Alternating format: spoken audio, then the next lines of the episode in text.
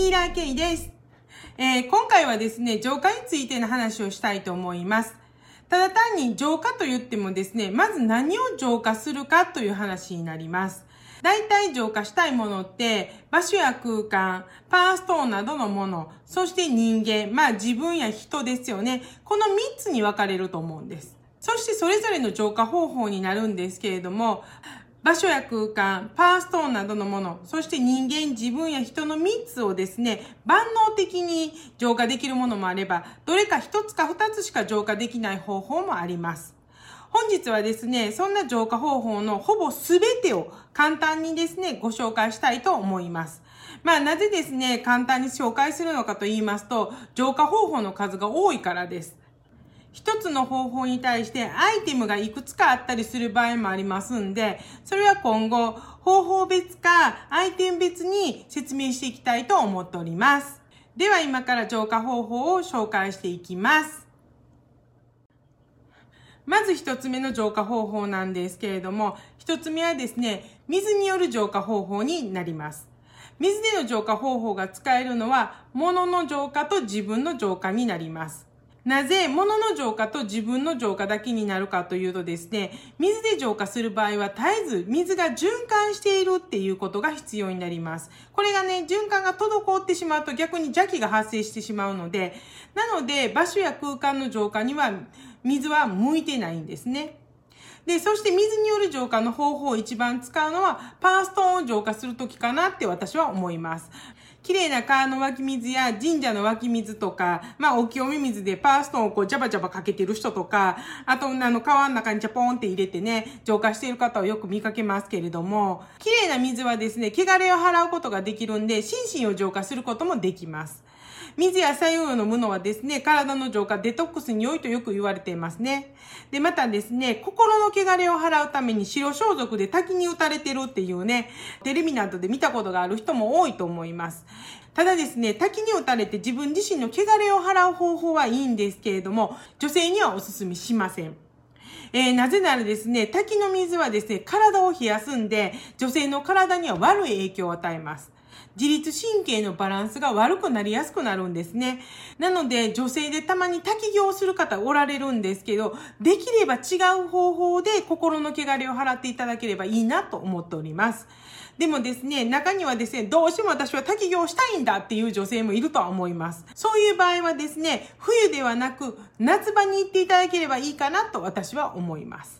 そして二つ目ですね。えー、塩で清める浄化方法になります。塩は万能ですよね。えー、場所、物、人、すべての浄化に使えます。ただ浄化で塩を使う場合はですね、すべて天然塩を使ってもらいます。そのまま塩を使うのもいいですし、水と混ぜて塩水にして使ってもらうのも OK です。まあその方法なんですけれども、まず場所の浄化をする場合は盛り状にします。以前の動画でご紹介しましたけれども、皿などに塩を入れてもらって浄化したい場所に置いておいてもらいます。で、盛り状の場合はですね、交換はだいたい1、2週間に1回っていうのが目安だと言われています。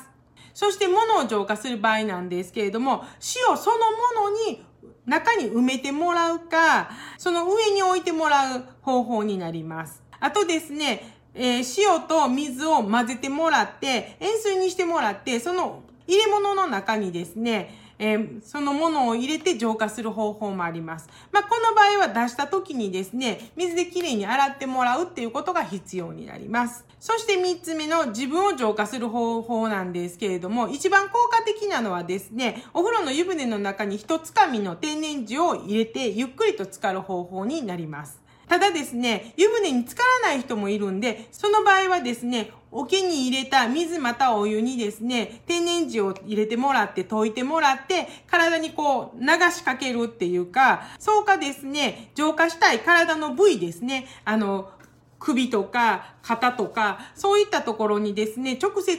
天然塩をこう塗り込んでもらいます。で、その後ですね、お湯とか水でこう、ジャパッと塩を流してもらうっていう方法もあります。ただですね、お風呂で塩を使う場合に一つ気をつけておいてほしいことがあるんですね。それは何かっていうと、お風呂を出るときには必ずお湯または水で体についている塩水を洗い流してください。塩水が体についた状態で上がってしまうとですね、体がちょっと疲れやすくなってしまいますんで、せっかく浄化してるのに疲れてしまったら何の意味もないので、必ずですね、塩水のお風呂に入ったり使ったりした場合はですね、水またはお湯で体を洗い流してもらうことが必要だと思ってください。そして3つ目です。えー、煙でいぶして浄化する方法になります。煙でいぶすというと一番わかりやすいのが政治というハーブを使った方法になります。以前の動画で使い方を紹介したことがあるんですけれども、政治も結構万能的に、えー、場所、物、人、3つとも浄化できる方法になります。政治を使った浄化方法は概要欄に以前に作ったホワイト政治の基礎講座のアドレスを貼っておきますんで、よかったら見てください。そして4つ目です。4つ目はですね、水晶です。水晶はですね、パーストーンの中でも浄化の力が大変強いものになります。なので、場所、物、人、これも、えー、全てを浄化する力があります。で、まずですね、水晶で場所や空間を浄化したい場合、一番いいのはクラスターと呼ばれる水晶の群生になります。また、丸玉も360度水晶のパワーが放出されているので、場所や空間を浄化してくれます。あとですね、ポイントイプの水晶はですね、場所や空間のここの部分っていう場所を浄化したい時に使うといいです。なぜならですね、ポイントの尖ってる部分ありますよね。その部分が、その場所の邪気とか魔を切り裂いてくれるっていうふうに考えるんですね。なので、部分的に浄化したいなっていう場所がある場合は、ポイントを使うといいと思います。そして、物の浄化ですね。大きいものっていうのはちょっと難しいんですけれど、まあ、パーストーンなどのですね、アクセサリーみたいなものはクラスターのに置いておくと浄化することができます。またですね、水晶のさざりをですね、大きい入れ物に入れてもらって、浄化したいものをその上で置いていただくと浄化することができます。うちのサロンにはですね、机の上にですね、さらに大きめのクラスターとサザリを入れてパワーストーンを浄化できるように置いてあるんですね。えー、結構そこにですね、お客さんパワーストーンだけでなく、えー、携帯を置いたり、財布を置いたり、えー、iPad を置いてる人もいますし、まあ、鍵置いたりとかして、謎の浄化して帰られることも結構多かったりします。まあ、何かしら、やっぱ浄化される感覚あるんでしょうかね。なので、そんな感じで、えー、浄化したいものをそこに置いといてもらったら、浄化できると思います。そして3つ目ですね、人の浄化になります。水晶でできたブレスレットをですね、身につけておくと自分を常に浄化することができます。なので自分を浄化したい場合はですね、水晶のブレスレットを身につけてもらうのはいいと思います。ただしですね、水晶なんですけれども、左手につけるか右手につけるかっていう話になるんですけれども、嫌なものをよしつけたくない場合は左手につけてください。そして、えー、自分の中で溜まってる邪気とか何かを出したいときは右手につけてください。結構ね、つける手っていうのはポイントになりますんで、間違えないようにしてください。そして5つ目ですね。音による浄化方法になります。音って思われるかもしれないんですけれども、実は音にはですね、間を払ったりとか邪気を切る力があるんですね。わかりやすいのが神社にある鈴ですね。よく神社にある鈴はですね、神様に自分が来たことを知らせるために鳴らすんだって思ってる方も多いかと思うんですけれども、実はですね、神社にある鈴は鳴らすことによって間を払って間を滅するためのものなんです。それほどにいい音には浄化の力があるんです。なので音による浄化も場所、物、人、すべての浄化をすることができます。ただですね、音の浄化っていくつもアイテムがあるんですね。神社などで巫女さんが鳴らす鈴ですね。えー、まあちょっと、ものがあるんで、こういうものですね。で、あとですね、ヨガなどで使われるティンシャ、まあチベタンベルと言われるもんなんですけれども、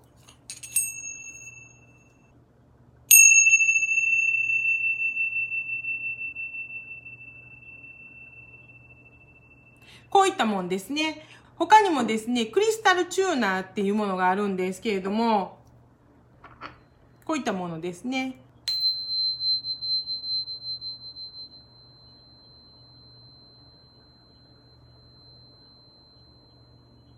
あとですね、他にもシンギングボールとかガンターなど様々な浄化アイテムがありますんで、これはですね、今後またそれぞれ紹介していきたいと思います。そして6つ目です。えー、今度はですね、香りで浄化する方法になります。香りって思われるかもしれないんですけれども、いい香りには魔を払い、邪気を寄せ付けない力があります。そして良い香りと呼ばれるものには、空間、物、人を浄化する力があります。なので家でお香やアロマを焚いてもらうのはいいっていうのはそういったところから来ています。最近ですね、おうち時間が増えて家にディフューザーを置くお家が増えたのも、家の中を気持ちいい状態にしたいという人間の心理から来たものかなと思います。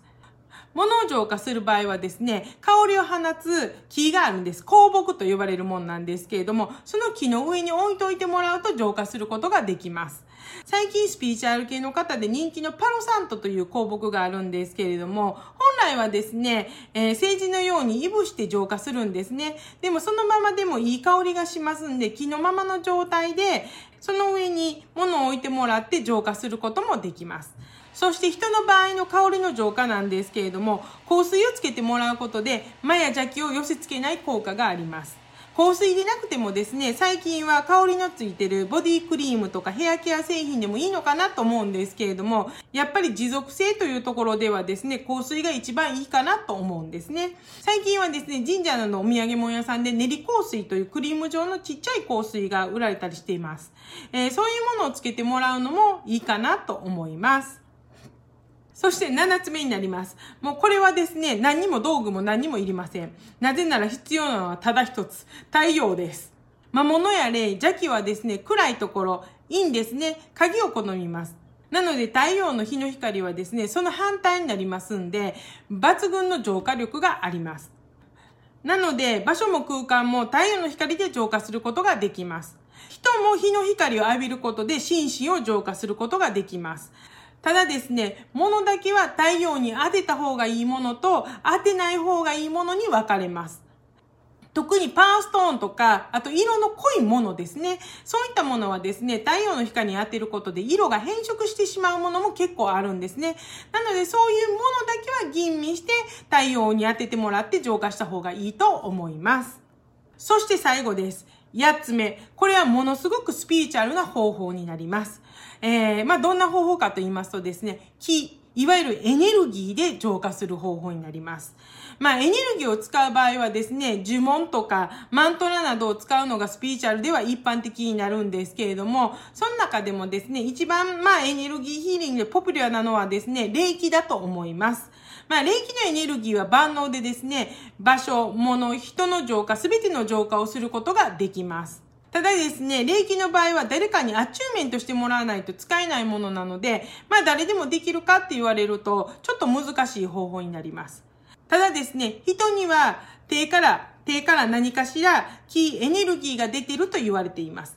なので場所や空間の浄化、物の浄化は難しいかもしれないですけれども、自分や誰かの体に手を当ててあげたり置いてあげるだけで体や心にあるいらないものを浄化することはできると思うんですね。まあ心や体がしんどい時にですね、自分でこう手を置いてもらったり誰かに手を置いてあげるだけで、えー、心や体少し楽になったりするのはそういうことかなって私は思うんです。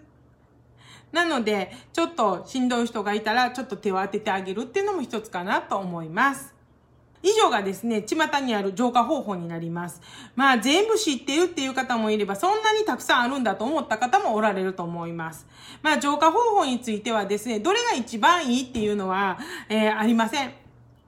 やつ言いましたけれども、その中でもアイテム違えばまた全然話が変わってきますからね。なので、いろいろ試してもらって、皆さんそれぞれが気持ちいいっていう感覚ですね、を感じられるもの、そして長く続けられるものをですね、その方法を試してもらうのが一番いいかなと思います。これがいいよ、あれがいいよって言ったって長く続けられないと何の意味もないんでね。なので自分の感覚が気持ちよくて長く続けられる、これっていうのを一つ見つけてもらえれば一番いいのかなと思います。では本日はここまでです。ご視聴ありがとうございました。ではまた会いましょう。さようなら。